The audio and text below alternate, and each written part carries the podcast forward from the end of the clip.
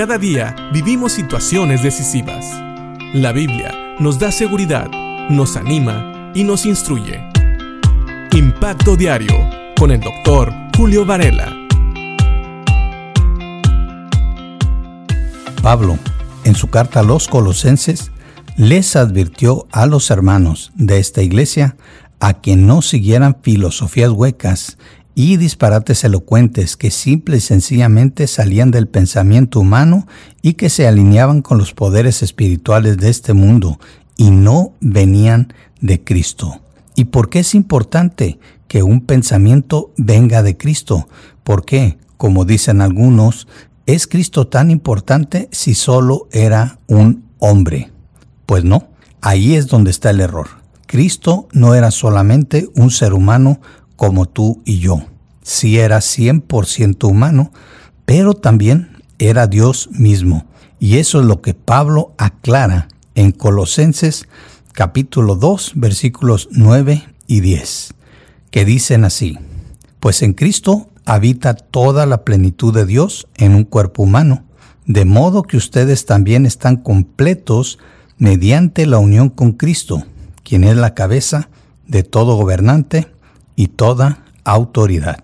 Creo que estos versículos los pone Pablo aquí para apoyar por qué es importante que todos los pensamientos que sigamos vengan de Cristo, que las filosofías en las que vivimos provengan de Cristo y no solamente de los seres humanos o de Satanás y este mundo, pues en Cristo habita toda la plenitud de Dios en un cuerpo humano. Las palabras de Cristo realmente son importantes, relevantes y hasta transformadoras porque provienen de Dios. En Cristo habitó toda la plenitud de Dios en ese cuerpo humano. Y aunque suena esto un poco contradictorio, pues ni aun el templo tan majestuoso que Salomón levantó podía contener la gloria de Dios, mucho menos un cuerpo humano lo podía hacer. Pero a Dios le plació mandar a nuestro Señor Jesucristo, quien es la segunda persona de la Trinidad y Dios mismo, habitar en ese cuerpo. Así que también por esa misma razón, nosotros, los hijos de Dios, los que hemos reconocido a Cristo como nuestro Señor y Salvador, estamos completos mediante la unión con Cristo.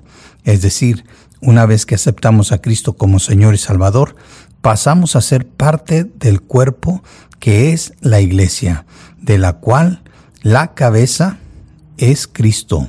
Y no solo eso, dice Pablo también que Cristo es la cabeza de todo gobernante y toda autoridad. Por eso las palabras de Cristo son tan relevantes.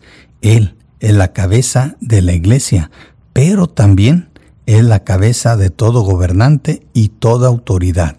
No hay nadie más que esté por encima de él. ¿Por qué? Porque así le ha placido al Padre. Así que pensemos en esto. Las palabras de Cristo son importantes porque en Él habitó toda la plenitud de Dios mientras estuvo en este mundo, en ese cuerpo humano. Y sabemos que Cristo es la segunda persona de la Trinidad, quien es Dios mismo.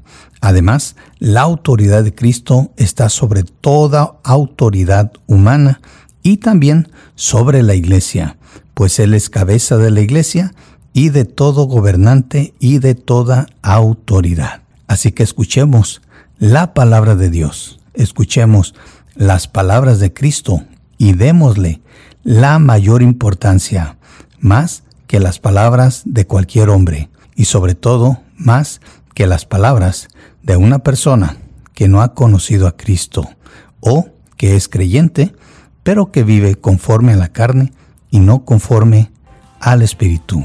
Siempre las palabras de Cristo, la palabra de Dios, es la autoridad, es el absoluto de la vida de un creyente. Piensa en esto y que Dios te bendiga.